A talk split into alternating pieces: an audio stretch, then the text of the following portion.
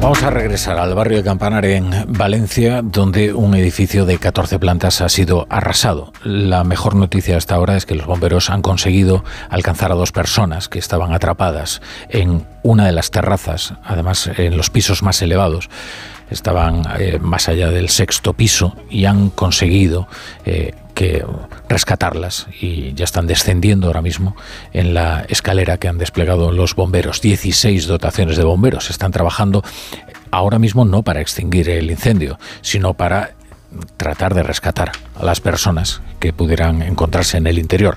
No sabemos cuál es el número, no sabemos también cuál es eh, la cifra de, heridos, ni tampoco si eh, hay que lamentar algún fallecido.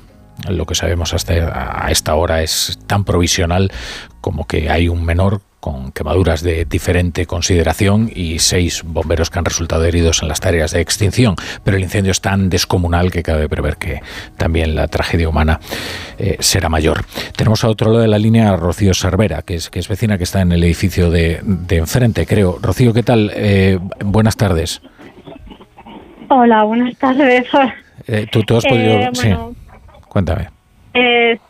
Sí, no, yo, eh, yo cuando he visto empezar el incendio, eh, eh, ya se había quemado la parte alta, o sea, una parte, la, de la torre, ya estaba envuelta en, un humo negro y ya se había quemado gran parte de, esa parte, ¿vale? y luego como hace tanto aire, pues se ha ido propagando a la otra parte del edificio y se ha ido quemando pues poco a poco, un piso, otro, otro, otro, otro, otro, otro, hasta verlo como está. Claro. y eh, bueno, una vecina... Lo que parece es que el viento eh, es lo que ha empeorado todo, desde la propagación del incendio hasta las tareas de extinción que están llevando a cabo los bomberos, pero con la dificultad de que el agua prácticamente no alcanza las llamas porque se la lleva el viento. ¿no? Efectivamente, ha sido, ha sido eh, el aire, o sea, el viento lo que ha, ha hecho que eso se extendiese más y más y más rápido. Aparte, lo, uno, los materiales que no lo sé, pero el viento eh, ha hecho que esto coja esta magnitud. Mm. Me ha comentado una vecina que había empezado por la parte de detrás. Mm. Del edificio de la, torre, pero no lo sé. Eh, es solo una torre, ¿verdad? Es que por las imágenes que vemos y algunos planos da la impresión de que son dos torres enormes. No, sí, efectivamente, es una torre, ¿vale? Hay una separación entre ambas y luego está la otra parte, que está justo donde está el Teddy. Claro. Que afortunadamente los locales mm, no se están quemando, ni el Teddy ni, el concesionario de coches.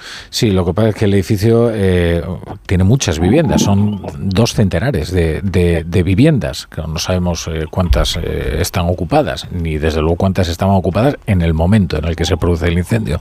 Pero esta es una zona residencial donde vive mucha gente, ¿no? Sí, de hecho yo conozco una chica que no sé, que no sé qué, bueno, no, no sé, un mensaje y no, y no sabía nada más de ella.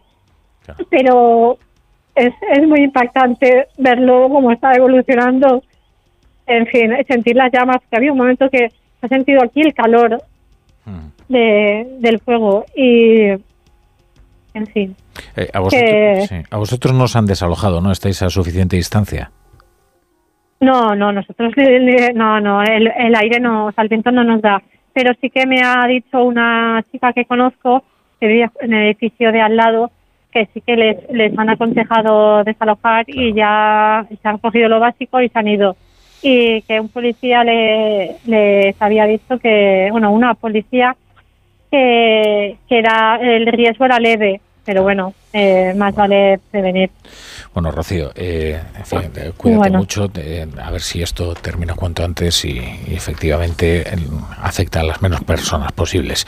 gracias, Rocío, gracias por, por atendernos.